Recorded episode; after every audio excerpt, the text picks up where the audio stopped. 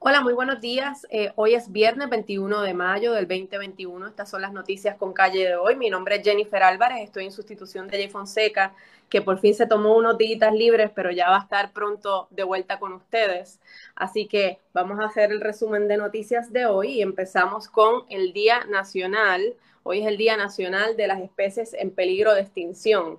Eh, básicamente a nivel del mundo se ha seleccionado este día para eh, poder hablar un poco acerca de los peligros que se presentan para muchas especies en el mundo y este es el Día Nacional de las Especies en Peligro de Extinción. Así que vamos entonces a discutir las portadas de hoy. Hoy en el nuevo día eh, se ha presentado la portada de Estamos viendo la luz al final del túnel y es que ayer el gobernador eh, básicamente ha quitado el toque de queda después de un año y dos meses de que hemos estado con un toque de queda desde el principio de la pandemia en marzo del 2020 pues Pedro Perluisi ha dicho que ya se puede poner final al toque de queda a partir del lunes, cuando empieza en vigor la nueva orden ejecutiva.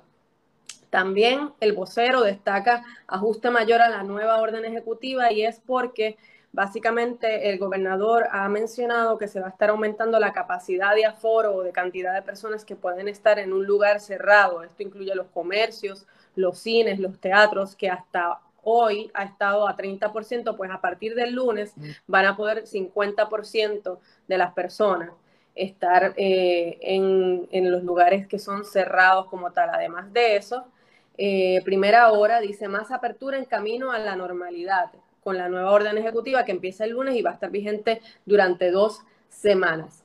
Básicamente Pierluisi añade además la apertura de los coliseos, de hecho ya el Coliseo José Miguel Agrelot, que es nuestro principal coliseo o centro de entretenimiento va a tener las primeras, eh, vamos a decir, actividades desde mediados de junio y básicamente también el Recreación y Deportes ha dado paso a los campamentos de verano de manera presencial. Esto es importante porque ya esta semana culminan las clases en el sistema de enseñanza y muchos padres estaban pensando pues cuál era el plan que iban a tener con sus hijos eh, ante el, el inicio del verano y pues por lo menos en esta etapa, Pierluisi ha dicho que los campamentos de verano pueden realizarse de manera presencial, obviamente con los debidos protocolos y certificaciones, como ha ocurrido con las escuelas, para asegurar la salubridad eh, y las condiciones adecuadas para que los niños puedan compartir el distanciamiento físico y el lavado de manos y el uso de mascarillas. También eh, otros detalles de eh, la nueva orden ejecutiva es que se ha liberalizado el que las personas que están completamente vacunadas puedan eh, estar sin mascarilla en espacios abiertos como playas y parques. Esto no aplica así a los lugares que son de interiores. Como ustedes saben, durante el principio de semana en Estados Unidos, el CDC recomendó que las personas que están completamente vacunadas pueden eh, quitarse la mascarilla en lugares eh, de interiores. Pero aquí en Puerto Rico, el Departamento de Salud y el gobierno de Puerto Rico han mantenido como mandatorio el usar mascarillas. Usted o no esté vacunado, tiene que tener una mascarilla si está en lugares interiores. Así que con estos nuevos eh, cambios de la orden ejecutiva, pues vamos viendo un poco de regreso a la normalidad. Eh, de hecho, en el centro, en el Coliseo de Puerto Rico se ha anunciado que ya a mitad de junio se va a estar llevando a cabo la primera actividad y, de hecho el salsero Gilberto Santa Rosa es uno de los eh, que va a estar presentando su espectáculo que todavía no hay una fecha confirmada.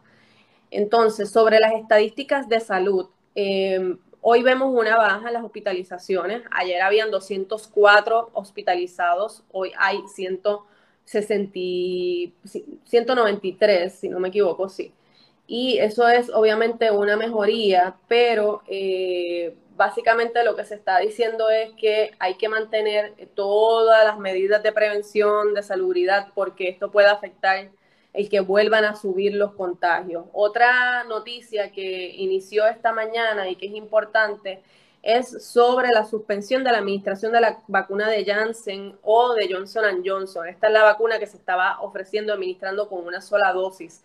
Y es que el Departamento de Salud de Puerto Rico ha decidido retirar la administración de manera preventiva porque en Estados Unidos se identificaron unos lotes contaminados con esta vacuna. Entonces, mientras que se hace la investigación sobre si a Puerto Rico llegaron lotes contaminados o no, pues el secretario de Salud, Carlos Mellado, ha decidido que es mejor suspender su administración de manera preventiva. Así que en los centros de vacunación se supone que se esté administrando solamente la vacuna de Pfizer y Moderna, que como ustedes bien saben, se necesitan dos dosis. De hecho, ayer surgió una información eh, en los medios estadounidenses que indican que a partir de septiembre más o menos se va a estar comenzando a realizar una, un refuerzo de estas vacunas. Eh, así que ya mismo vamos a estar escuchando información sobre si aquellas personas que se vacunaron ya con Pfizer y Moderna van a tener que tener una tercera administración como refuerzo para esta vacuna. Vamos a ver qué es lo que sucede. Antes de cambiar sobre el tema del COVID, algo interesante también es que el Departamento de Salud ha anunciado que se está anticipando que van a tener que dar incentivos para que la gente vaya y se vacune. Como ustedes recordarán, a principio de que empezó a distribuirse las vacunas, había una gran congestión para conseguir una cita para vacunarse. Se empezó por fases y etapas según su edad, según las condiciones de salud y las profesiones que estaban más expuestas al contagio. Y ahora mismo lo que eh, dice Salud es que solamente el 39% de la población en Puerto Rico ha completado su ciclo de vacunación. Esto quiere decir que 49% ha recibido la primera dosis de ya sea la vacuna Pfizer y Moderna o han recibido la vacuna de Johnson Johnson. Así que solamente cuando usted viene a sacar ese cálculo, 39% han completado, completado ese ciclo de vacunación. Esto es un poquito preocupante porque se hablaba de que para verano íbamos a conseguir eh, básicamente la inmunidad colectiva, pero eso obviamente se va a atrasar porque para poder conseguir la inmunidad colectiva tiene que haberse vacunado el 70% de nuestra población.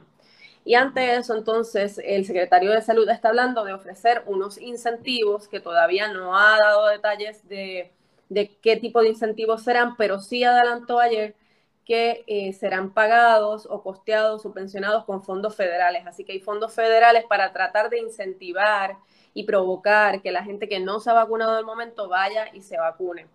Es bien importante, eh, como les digo, porque en Estados Unidos ya se supone que a este verano ellos van a alcanzar la inmunidad colectiva, pero aquí en Puerto Rico hemos estado mucho más atrasados con todo el proceso. Eh, así que esas fueron las portadas. Eh, todo está vinculado obviamente con los cambios de esta nueva orden ejecutiva que, como les digo, empiezan en vigor el lunes. Vamos a cambiar entonces de tema y estamos hablando ahora sobre el tema de Luma. Como ustedes saben, estamos a 21 de mayo y a partir del 1 de junio ya Luma va a entrar a operar el sistema de transmisión y distribución de la Autoridad de Energía Eléctrica. Ayer hubo una reunión entre el secretario de Estado Larry Selhammer y los ejecutivos de Luma en donde hicieron una revisión del contrato. Esa revisión del contrato indicó unos acuerdos o llegó a conclusión con unos acuerdos, pero no se enmendó formalmente y legalmente el contrato. Así que hay mucho escepticismo sobre esos acuerdos que han sido por escrito, pero no enmiendan el contrato como tal. Y entre esos acuerdos que se llegaron, según lo que se informó ayer, es que Luma no va a poder irse de Puerto Rico inmediatamente si hubiese un huracán catastrófico que tumbara todo nuestro sistema eléctrico nuevamente. Hay preocupación sobre esto porque se ha dicho que esto tiene que estar por escrito en el contrato para poder tener alguna fuerza legal, pero ayer Larissa Elhammer dice que estos son acuerdos eh, que se han llegado, llevado a cabo con Luma y que hay un poco de desinformación alrededor de esta cláusula. Otro aspecto importante sobre esto es que Luma acepta que solamente ha podido reclutar 250 celadores de línea. Pero ellos entienden que con estos 250 celadores de línea van a poder empezar a operar a partir del primero de julio. Reconocen, sin embargo, que van a necesitar más porque parte del trabajo que va a hacer Luma es administrar los fondos federales que han sido asignados para reconstruir todo el sistema de transmisión y distribución. Estos fondos federales son para reconstruirlo, hacerlo nuevo, básicamente porque con el dinero que se había entregado por FEMA, lo que se hizo fue reparar temporariamente los daños del huracán María al día de hoy. Así que eh, importante ver qué va a suceder con eh, el reclutamiento de muchos de estos empleados. Como ustedes saben, esta semana los empleados de la Autoridad de Energía Eléctrica estuvieron en una vista en la Cámara de Representantes denunciando que han sido trasladados a diferentes agencias de gobierno a hacer labores de seguridad, de guardias de seguridad, labores administrativas, cuando ellos son muy especializados en el tema energético y pues ellos no han querido aceptar las condiciones de trabajo, de empleo que le está ofreciendo Luma, prefieren mantenerse con sus condiciones de empleo. Y por esa es la razón en que todos los 2.000 y pico de empleados que están encargados del sistema de transmisión y distribución de la autoridad no se han ido a trabajar todos directamente con Luma. Así que es posible, como dijo Luma, que van a tener que subcontratar personas quizás de afuera de Puerto Rico para entonces empezar el 1 de junio con todos los recursos humanos necesarios para poder operar este sistema.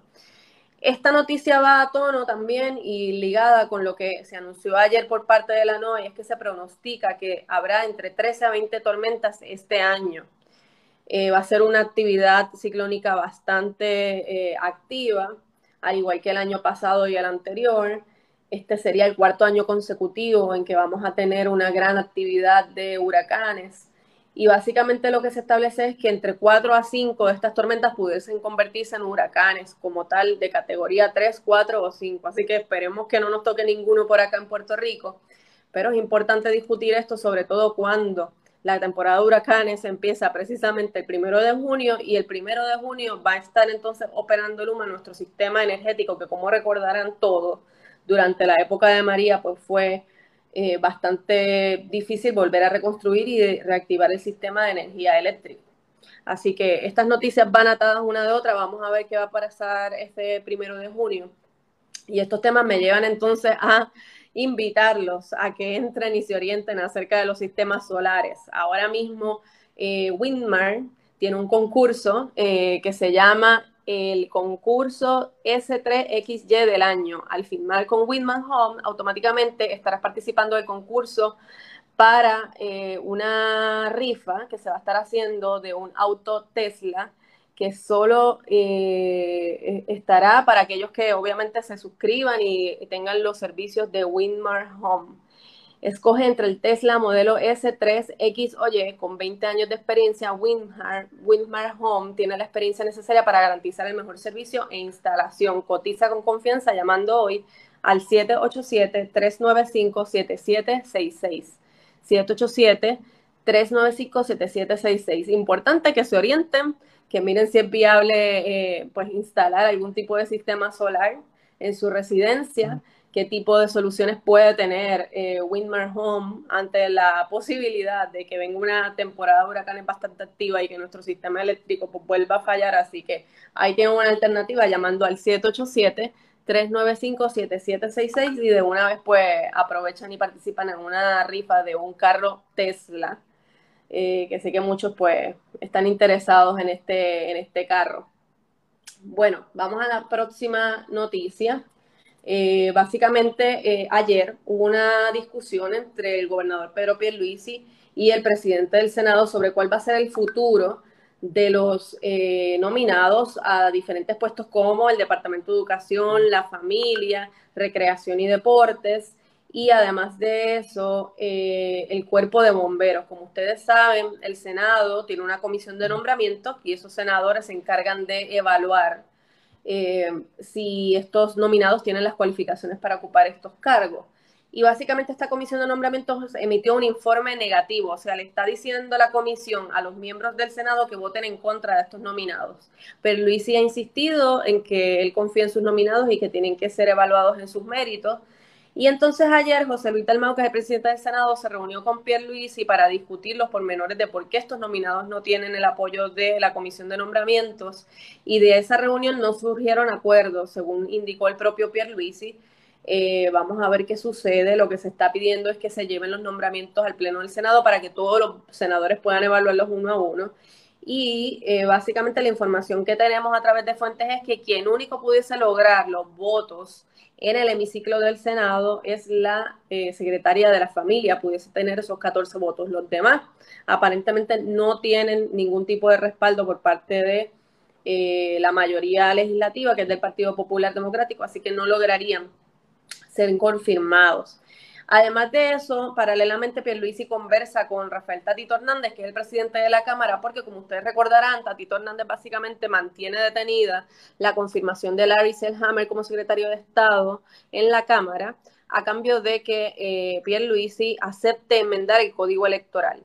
Ayer Tatito Hernández hizo unas declaraciones en WKQ 580 y él básicamente dijo que ya hoy se va a estar emitiendo un borrador de proyecto eh, con las enmiendas del Código Electoral que se van a estar discutiendo en un markup en, la Cámara de Representantes. Y entonces esto lo que va a llevar es que eh, se discutan unas enmiendas específicas. Ayer también en, en, el programa de Jay Fonseca estuve conversando con Connie Varela, que es el representante cargado de estas enmiendas, y básicamente eh, la información que surgió de allí es que no se ha discutido directamente con el Senado. Se le entregó una copia del proyecto, pero el Senado no ha eh, dado su aval a estas propuestas que hace la Cámara Popular y tampoco el comisionado electoral del PPD, eh, Gerardo Toñito Cruz, ha dado la afirmativa de que apoya estas enmiendas, simplemente está en un proceso de evaluación. Así que la preocupación ahora es de que ni siquiera el Partido Popular Democrático ha cerrado filas con estas enmiendas, ¿cómo van entonces a convencer a las minorías del Movimiento Victoria Ciudadana, el Proyecto Dignidad y además a la minoría del Partido Nuevo Progresista? Así que básicamente ayer Pierluisi lo que le dice a Dalmao es que se ha puesto, a Dalmao y a Tatito Hernández es que se han puesto a hablar de acuerdos que no existen. Así que sigue esa pugna ahí. Vamos a ver qué sucede entonces con la evaluación de estos nominados. Pasamos entonces a a hablar sobre el presupuesto. Natalie Jaresco, la directora ejecutiva de la Junta de, de, Control Fiscal, ha dicho que está abierta a ajustar el presupuesto. La verdad es que esto era de esperarse porque el presupuesto no incluye las partidas para pagar la deuda cuando una vez se, se, apruebe el plan de ajuste, que ahora mismo está ante el Tribunal Federal y la, la jueza Laura Taylor Swain, y tampoco este presupuesto incluye lo que es la nómina de estos empleados de la Autoridad de Energía Eléctrica que van a pasar a otras agencias y que no se van a ir a trabajar con Luma. Así que era previsible que va a haber revisiones de ese presupuesto. Eh, y pues Natalie Jaresco dice que está abierta a eso. La próxima noticia es una noticia que publica el vocero y dice discutirán la solicitud de voto ausente de Roselló y es que hoy la Comisión Estatal de Elecciones se va a reunir el presidente y los comisionados electorales para evaluar la solicitud de voto ausente del exgobernador eh, Ricardo Roselló y además de eso evaluar el lugar de residencia porque el proyecto Dignidad y su comisionado electoral han impugnado la, eh, la elección y la participación de Ricardo Roselló en esta elección debido a que él pues como saben, desde el verano del 2019 tras su renuncia, se mudó a Virginia y pues no ha regresado a Puerto Rico, su esposa ha regresado a Puerto Rico de visita, pero ellos, eh, todo apunta a que viven en Estados Unidos. De hecho, el gobernador, el ex gobernador hizo una entrevista con New York Times donde confirma que tiene una casa en Virginia. Así que ahora mismo eh, lo que hay es una discusión sobre si primero ese voto ausente que pidió Rosselló fue válido, es legal. Y segundo, hay una discusión paralela sobre si Rosselló puede ser elegible para ser uno de los delegados congresionales.